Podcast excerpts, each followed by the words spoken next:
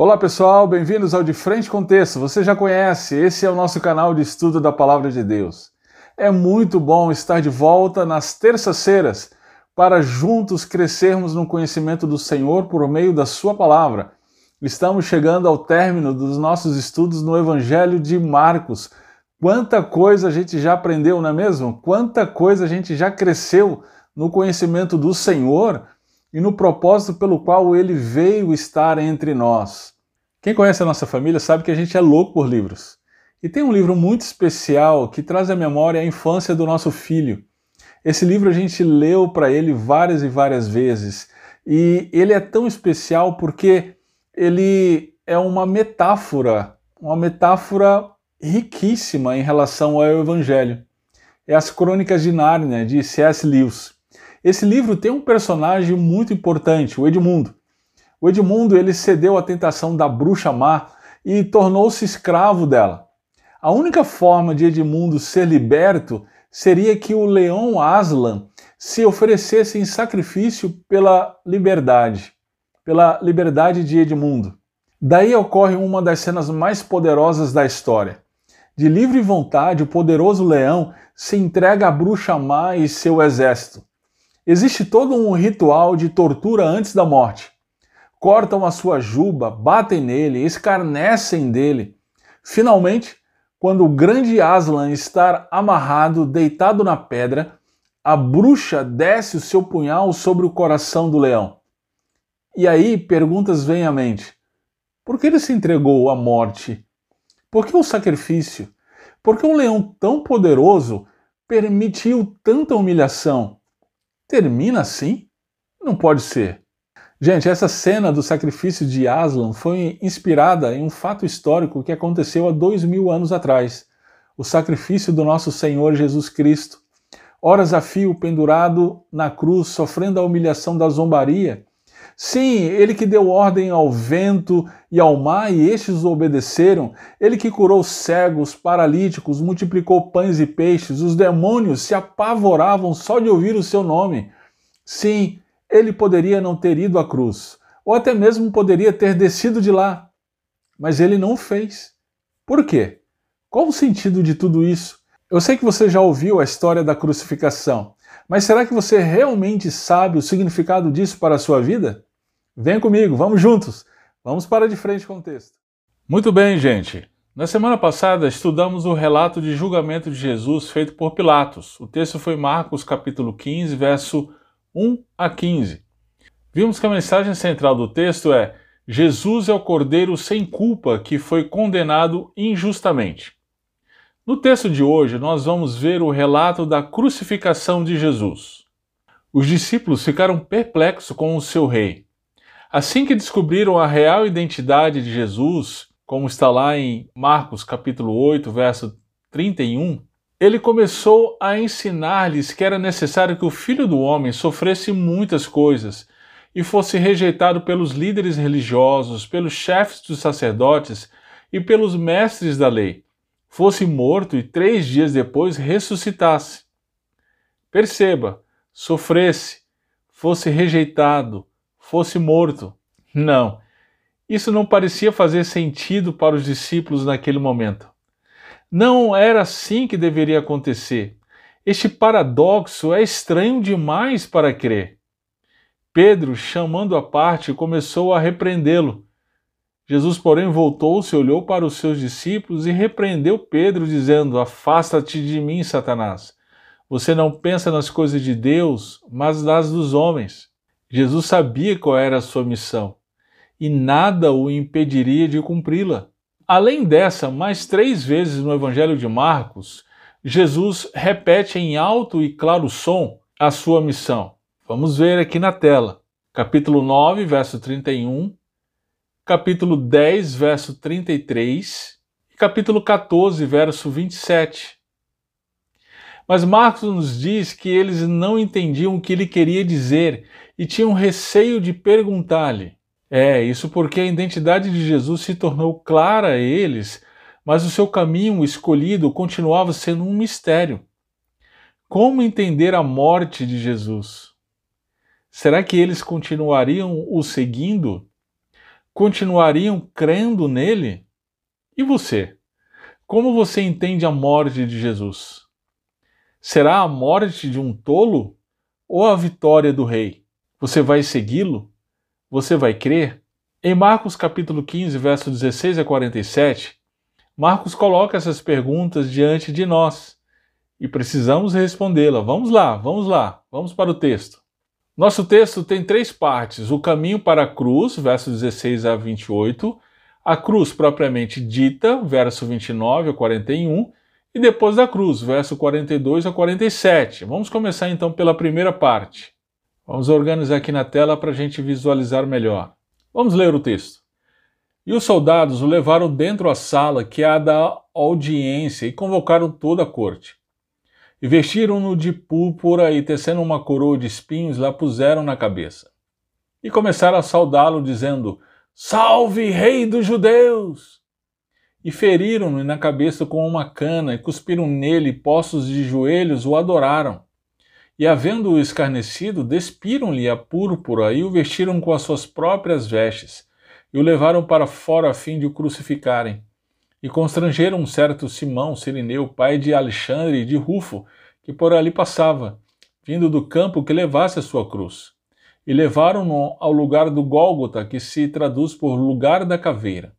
E deram-lhe a beber vinho com mirra, mas ele não o tomou. E, havendo-o crucificado, repartiram as suas vestes, lançando sobre elas sortes, para saber o que cada um levaria. E era a hora terceira, e o crucificaram e por cima dele estava escrita a sua acusação: o Rei dos Judeus. E crucificaram com ele dois salteadores, um à sua direita e o outro à esquerda. E cumpriu-se a escritura que diz: E com os malfeitores foi contado. Essa primeira cena é a tortura a qual Jesus foi submetido até chegar à cruz. Veja que a cena gira em torno da chacota em torno da realeza de Jesus. No verso 16, a corte é convocada. No verso 17, Jesus é vestido de um manto de púrpura e lhe colocada uma coroa de espinhos na cabeça. No verso 18, Jesus é saudado como o rei dos judeus. No verso 19, o escárnio continua, o feriram na cabeça, cuspiram nele e se colocavam de joelhos para o adorar. Terminada essa cena de horrores, Jesus é levado para a cruz. No verso 20, tiraram-lhe o manto e o levaram para ser crucificado. Veja o verso 21. No caminho forçaram Simão, Sirineu, pai de Alexandre de Rufo, que por ali passava, vindo do campo, que levasse sua cruz. No verso 22 diz que levaram-no ao lugar do Gólgota. No verso 23 deram-lhe a beber vinho com mirra, mas ele não o tomou. E verso 24 diz que, havendo crucificado, repartiram as suas vestes lançando sobre elas sortes para saber o que cada um levaria. Que cena terrível, você não acha? A sensação que a gente tem é que o mal triunfou. Enfim, o justo rei foi abatido pelos seus inimigos. Mas vamos ver o Salmo 22. Por que o Salmo 22? A gente vai entender daqui a pouquinho. Olha só. O Salmo 22 foi escrito pelo rei Davi. Ele viveu por volta de mil anos antes de Cristo. Esse salmo é muito interessante e nós vamos ver sua relação com a crucificação de Jesus. Por ora, olha o verso 16 e 17. Pois me rodearam cães, o ajuntamento de malfeitores me cercou, transpassaram-me as mãos e os pés. Poderia contar todos os meus ossos, eles vêm e me contemplam. Repartem entre si as minhas vestes e lançam sortes sobre a minha roupa. Incrível, você não acha? Todas as profecias se cumpriram em Cristo, inclusive no momento da sua crucificação. Gente, embora olhemos aterrorizados para o momento da cruz, com a sensação de que o mal triunfou, a gente precisa lembrar que tudo estava sob o domínio daquele que estava sendo crucificado, o verdadeiro Rei. Muito bem, vamos continuar aqui no nosso texto. No verso 25, Marcos nos informa que era a hora terceira quando o crucificaram, ou seja, às nove da manhã. Mais à frente, vamos ver a importância dessa informação. Veja o verso 26. Acima do crucificado estava a inscrição: O Rei dos Judeus. É bem interessante a ênfase dada à realeza de Jesus, você não acha? A acusação era de sedição. Os judeus acharam nisso ocasião para matá-lo. De fato, ele é apontado desde o início do evangelho como rei, mas não um rei como os judeus esperavam, e sim um rei glorioso que veio trazer o reino de Deus aos homens. Na sequência da narrativa, o verso 27 aponta para mais uma profecia cumprida.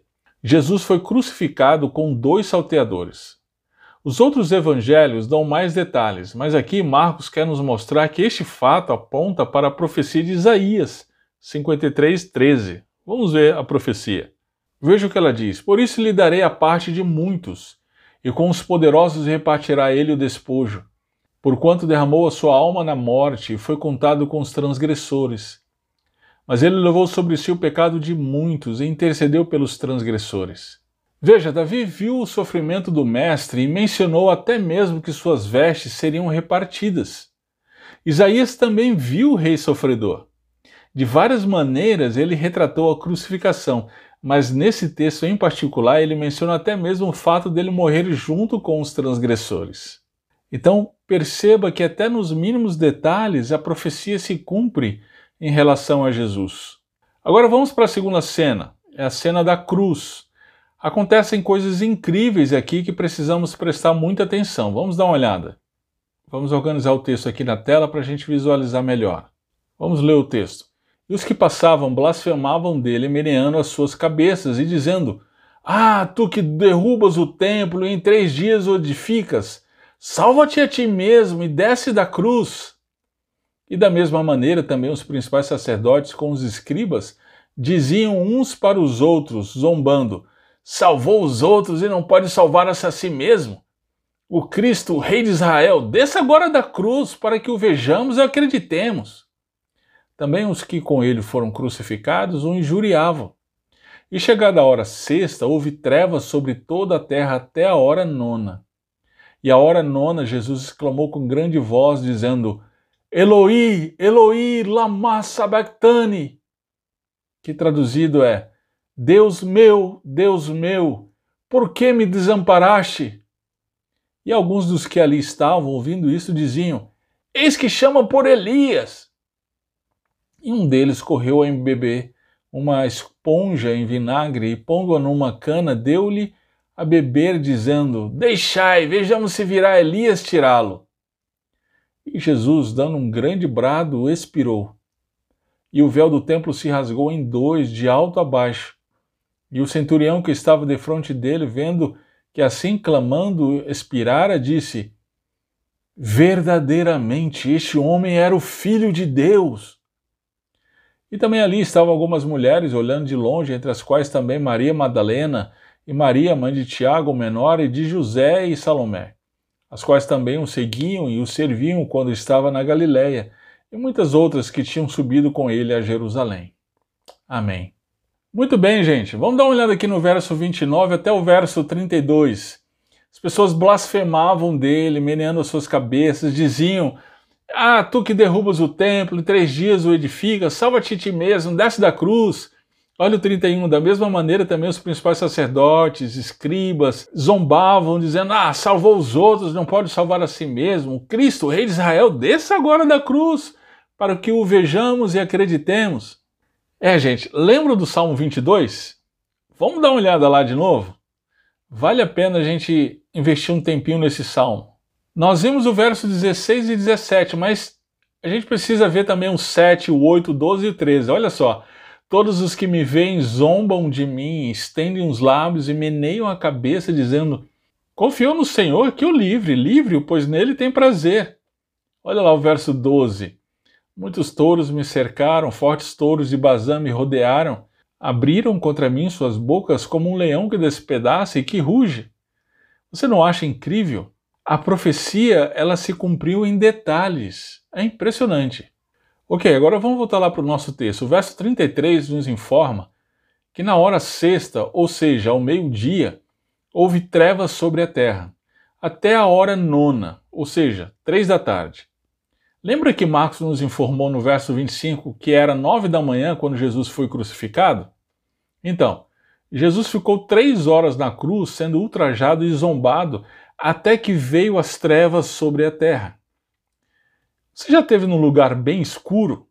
Qual foi o seu pensamento ali? Como você se sentiu? Acontece que a escuridão que Marcos descreve aqui não é uma escuridão comum. É um sinal do julgamento de Deus. Você já pensou sobre isso?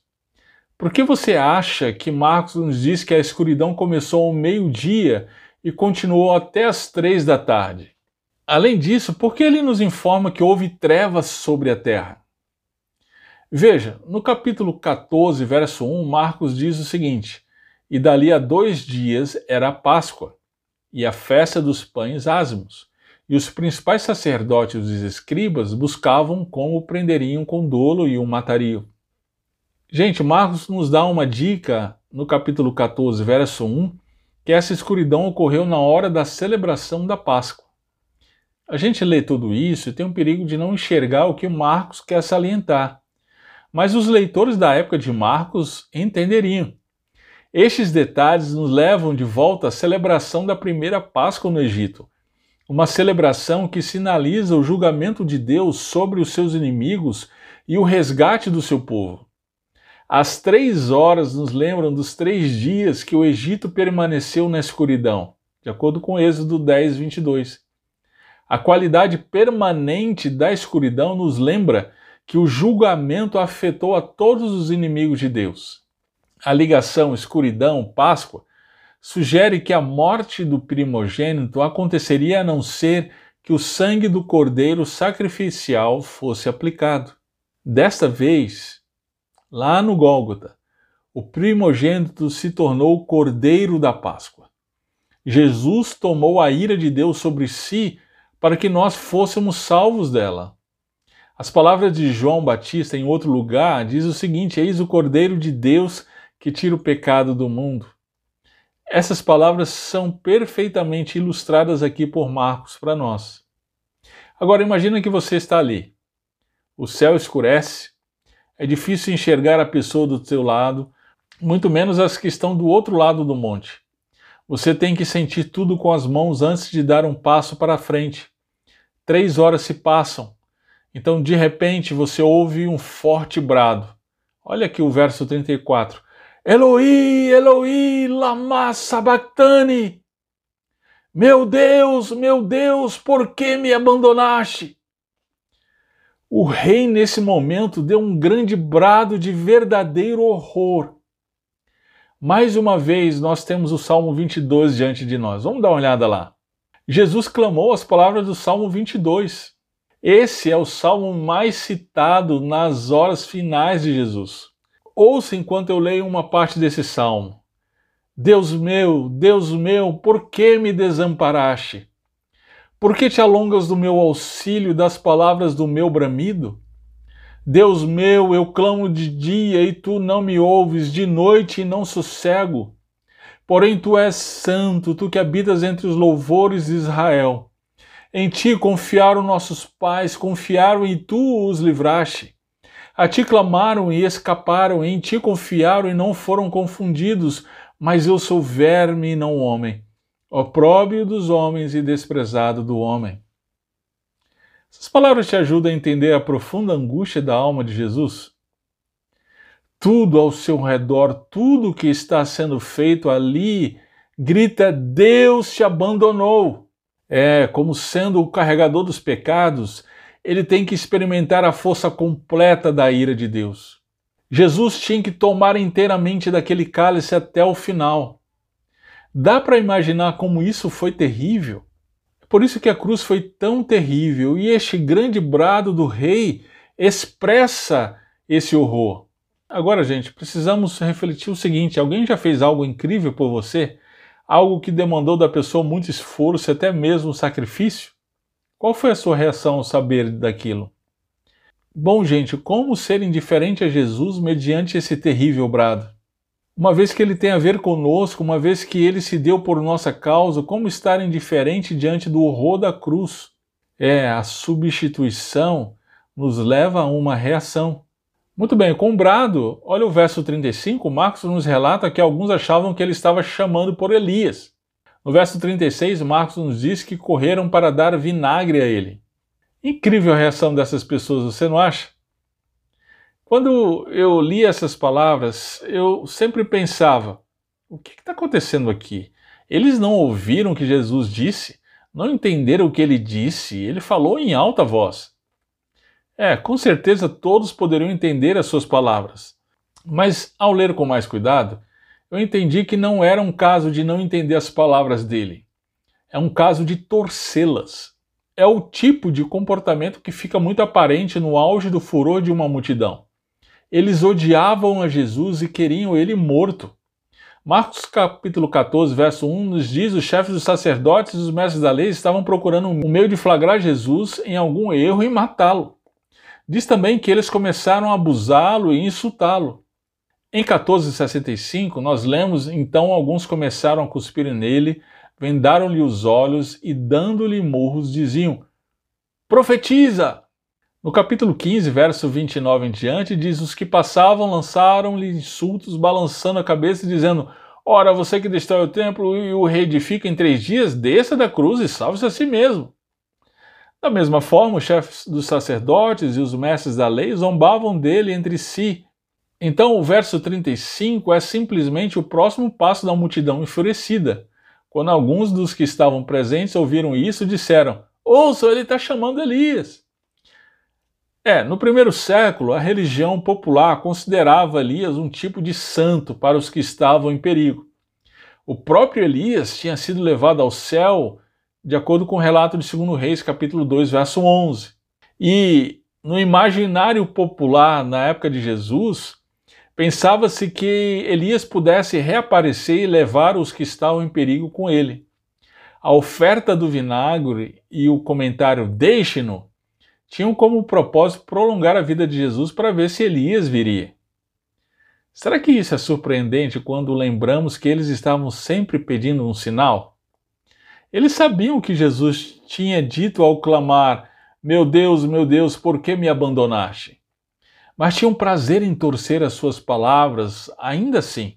Eles tinham, como Marcos nos diz no capítulo 4, verso 11, olhos que veem, mas não percebem ou creem. Agora, olhe para o verso 37 e 38. Diz aqui que Jesus, com um alto brado, expirou, e o véu do santuário rasgou-se em duas partes, de alto a baixo. Há poucos detalhes aqui no relato de Marcos. Jesus exprime um alto brado, ele morre, a cortina ou o véu do templo foi rasgada em duas partes, de alto a baixo. Marcos não é como Mateus que nos dá os detalhes sobre a terra tremendo, as rochas se partindo, túmulos se abrindo e muitos sendo ressuscitados. Ele também não é como João ou Lucas que nos relatam as últimas palavras de Jesus antes de morrer: está consumado e Pai, em tuas mãos entrego o meu espírito. Mesmo que esses detalhes apresentados em outros evangelistas sejam omitidos por Marcos, Marcos nos diz tudo o que a gente precisa saber aqui. Tudo que é necessário para a gente entender o que ele quer nos dizer. A chave é o verso 38. O véu do santuário rasgou-se em duas partes, de alto a baixo. O templo, gente, era um lugar muito importante, era um lugar santo, um lugar onde Deus vivia entre o seu povo e onde o seu povo podia restaurar a comunhão com Deus. Quanto mais se entrava naquele lugar, mais santo ele se tornava. Somente ao sumo sacerdote era permitida a entrada na sala interior, o Santo dos Santos, e isso somente uma vez por ano para fazer a propiciação pelos pecados do povo. Provavelmente o véu referido era aquele que separava o Santo dos Santos do lugar santo, a sala mais interior do templo, conforme a gente vê lá em Êxodo capítulo 26. Com a morte de Jesus, o caminho antigo para se aproximar de Deus, isto é, através do sistema sacrificial do templo, chega ao fim. Jesus preparou os seus discípulos para esse momento quando, no capítulo 11, verso 14, ele amaldiçoou a figueira, representando o sistema corrupto do templo, como a gente já estudou. E ele disse: Ninguém mais coma do seu fruto. Mais tarde, repreendendo os seus discípulos, ele disse: Você está vendo essas grandes construções? Aqui não ficará pedra sobre pedra, serão todas derrubadas. Foi exatamente isso que aconteceu. o antigo caminho para se aproximar de Deus chegara ao fim. Mas quando o velho desaparece, surge o novo. Pela morte de Jesus, um novo caminho a Deus foi aberto. O escritor de Hebreus explica isso quando ele diz, no capítulo 10, verso 19 e 20, olha só. Portanto, irmãos, temos plena confiança para entrar no Santo dos Santos pelo sangue de Jesus, por um novo e vivo caminho que ele nos abriu por meio do véu, isto é, do seu corpo. Um novo caminho para Deus foi aberto. É isso que o autor de Hebreus quer dizer quando se refere a entrar no lugar santo. É um novo e vivo caminho. Jesus abriu esse caminho para nós por meio do véu, isto é, do seu corpo, e nós temos plena confiança para entrar pelo seu sangue. Gente, quão rico é o sangue de Jesus! Um novo e vivo caminho para Deus foi aberto para a gente. Um caminho que dá confiança. Deus nos recebe e isso por meio do sangue do seu Filho. Nós não experimentaremos a ira de Deus, porque o seu Filho experimentou em nosso lugar. A penalidade pelo pecado foi paga. Os pecadores, eu e você, fomos libertos. Esse último brado de Jesus ao morrer foi o brado da vitória do Rei. Vamos ver mais uma vez as palavras do Salmo 22. Vamos ver aqui especialmente o verso 22 e 23. Proclamarei o teu nome a meus irmãos, na assembléia te louvarei. Louvem-no vocês que temem o Senhor, glorifiquem-no todos vocês, descendentes de Jacó, tremam diante dele todos vocês, descendentes de Israel. Este salmo, tão cheio de agonia no seu começo, agora não demonstra nem um pouco disso. Tudo é um testemunho de louvor por quê? Qual a razão dessa mudança? Olha o verso 24. Pois não desprezou nem repudiou o sofrimento do aflito, não escondeu dele o seu rosto, mas ouviu o seu grito de socorro. Gente, que salmo fantástico! Como ele expressa o sofrimento, mas também a vitória do nosso rei. E diante disso, a gente precisa pensar que um dos grandes problemas dos nossos dias é achar que o Evangelho é somente para novos convertidos. Quanto engano! Precisamos nos apropriar do Evangelho todos os dias e nos lembrar que nossos pecados foram pagos pelo sangue de, do nosso Rei. Não somos mais escravos, somos livres. Glória a Deus por isso. A morte de Jesus quer dizer que o reino de Deus chegou os dois grandes brados então indicavam que a vitória do rei vem através do horror da cruz. Sim, o paradoxo é difícil de compreender e tem despertado reações das mais diversas. Vamos dar uma olhada aqui o verso 39. Lembra da reação de desprezo e incredulidade das pessoas? No verso 39, nós temos uma reação diferente. Uma outra reação foi demonstrada ao pé da cruz. Vamos dar uma olhada aqui. Quando o centurião que estava em frente de Jesus viu como ele morreu, disse o seguinte: realmente este homem era o filho de Deus. Gente, esse centurião era o responsável pelos soldados que haviam crucificado a Jesus. Provavelmente ele tinha participado de tudo que aconteceu, do momento do julgamento de Jesus perante Pilatos ao seu último brado na escuridão. Mas quando ele viu como ele morreu, ele disse: realmente, este homem era o Filho de Deus. Por que, que a maneira como Jesus morreu causou essa reação no centurião? Foi porque ele demorou pouco tempo para morrer? Ou porque Jesus bradou numa voz muito alta e forte logo antes de morrer? Esses fatos realmente marcam a morte de Jesus como singular, mas há algo mais. O centurião entendeu o triunfo da cruz. Ele talvez não viu o véu rasgado, mas ele viu algo de diferente nesse rei. Em meio ao ódio, à inveja e ao escárnio, este rei nunca perdeu o seu caminho. Seus inimigos o zombavam, salvou os outros, mas não é capaz de salvar a si mesmo. Cristo, rei de Israel, desça da cruz.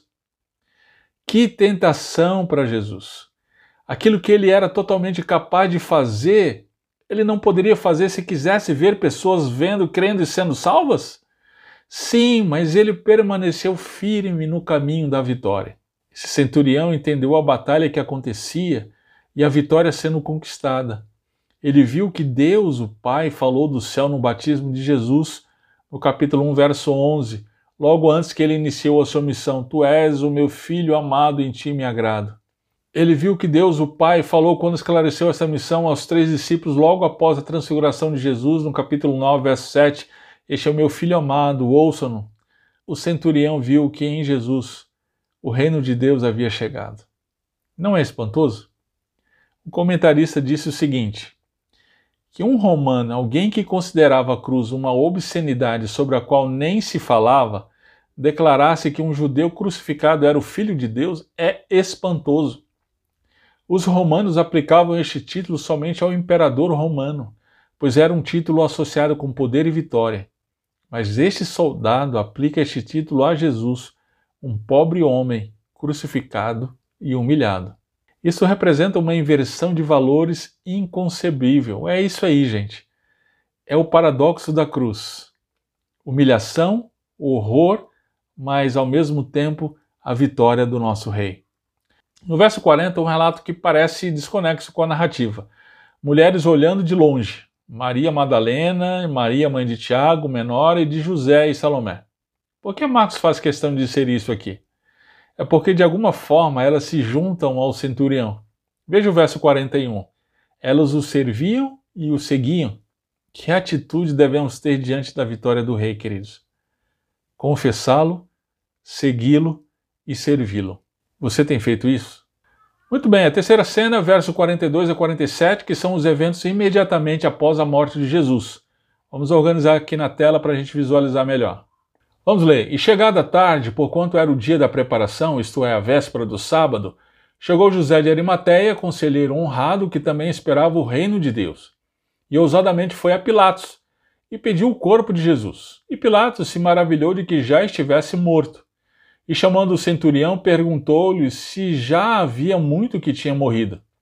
E tendo-se certificado pelo centurião, deu o corpo a José, o qual compraram um lenço fino, tirando-o da cruz, envolveu-o no lençol e o depositou num sepulcro lavrado numa rocha, e revolveu uma pedra para a porta do sepulcro. E Maria Madalena e Maria, mãe de José, observavam onde o punham. Muito bem, gente, veja o verso 42, que Marcos nos informa que era a véspera do sábado. José de Arimateia, membro do Sinédrio, espera o reino de Deus. É incrível que a narrativa do início ao fim gira em torno da realeza de Jesus, você não acha? Bem, José foi a Pilatos pedir o corpo de Jesus. Pilatos ficou surpreso que ele já estivesse morto. Normalmente, o horror da cruz durava muito mais tempo. De toda forma, veja o verso 45. Pilatos se certificou com o centurião e em seguida concedeu o pedido. Veja o verso 46 agora. José de Arimateia tirou o corpo da cruz, envolveu no lençol e o colocou em um sepulcro e fechou o sepulcro com uma pedra que servia de porta. As testemunhas disso estão no verso 47. Maria Madalena e Maria, mãe de José, observavam. Por que esse relato do pós-morte é importante? O que Marcos está querendo transmitir aqui para gente? Gente, ele está dando muitas provas de que Jesus de fato morreu. Não foi uma ilusão coletiva, ele não somente desmaiou ou foi um conto dos discípulos de Jesus. Sua morte foi atestada pelo governador Pilatos, pelo centurião, por um membro do sinédrio e pelos próprios discípulos de Jesus. E a importância disso nós vamos ver no texto da próxima semana. Bem, diante de tudo isso, qual é a mensagem de Marcos ao narrar todos esses acontecimentos da crucificação de Jesus? A vitória do rei vem pelo horror da cruz. Você crê nisso?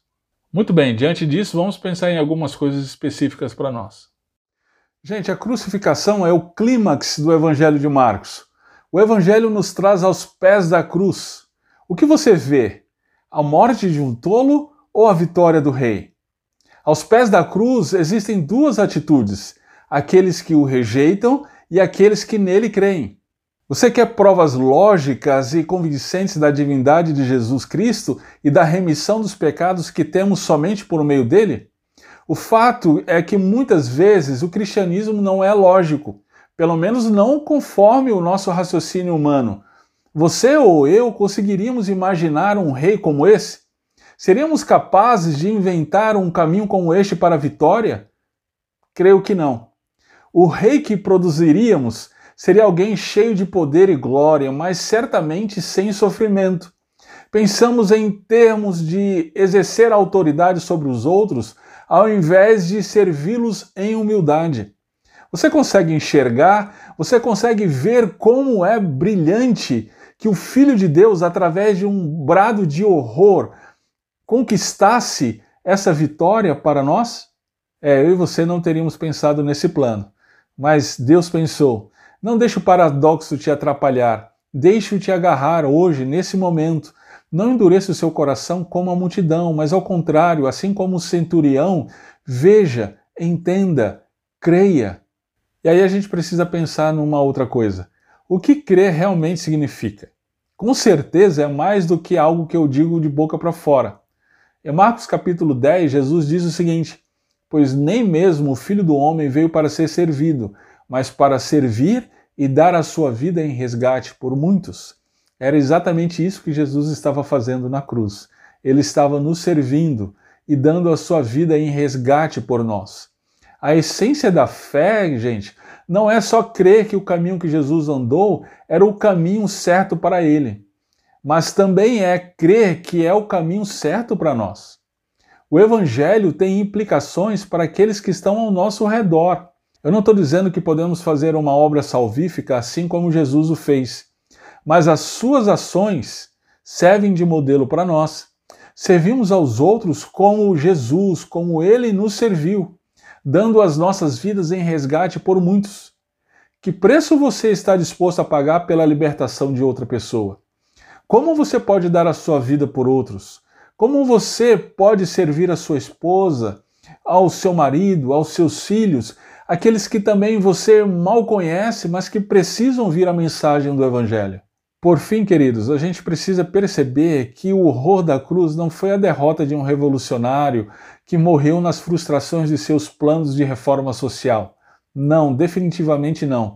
Foi a vitória do rei contra o império do mal. Foi a conquista do rei da nossa liberdade. Nós éramos escravos do diabo, do sistema pecaminoso, das nossas próprias tendências pecaminosas. Mas o nosso rei com seu próprio sangue conquistou a nossa liberdade. Agora nós vivemos para o nosso bom rei, vivemos para o rei justo e bom, vivemos para o rei amoroso que se importou tanto conosco a ponto de sacrificar a sua vida por nós. Por isso podemos descansar, descansar o nosso coração em meio à perversidade que assola os nossos dias. Servimos ao Rei Santo, justo, e bom. Muito bem, gente, hoje ficamos por aqui. Na próxima semana continuamos os nossos estudos no Evangelho de Marcos.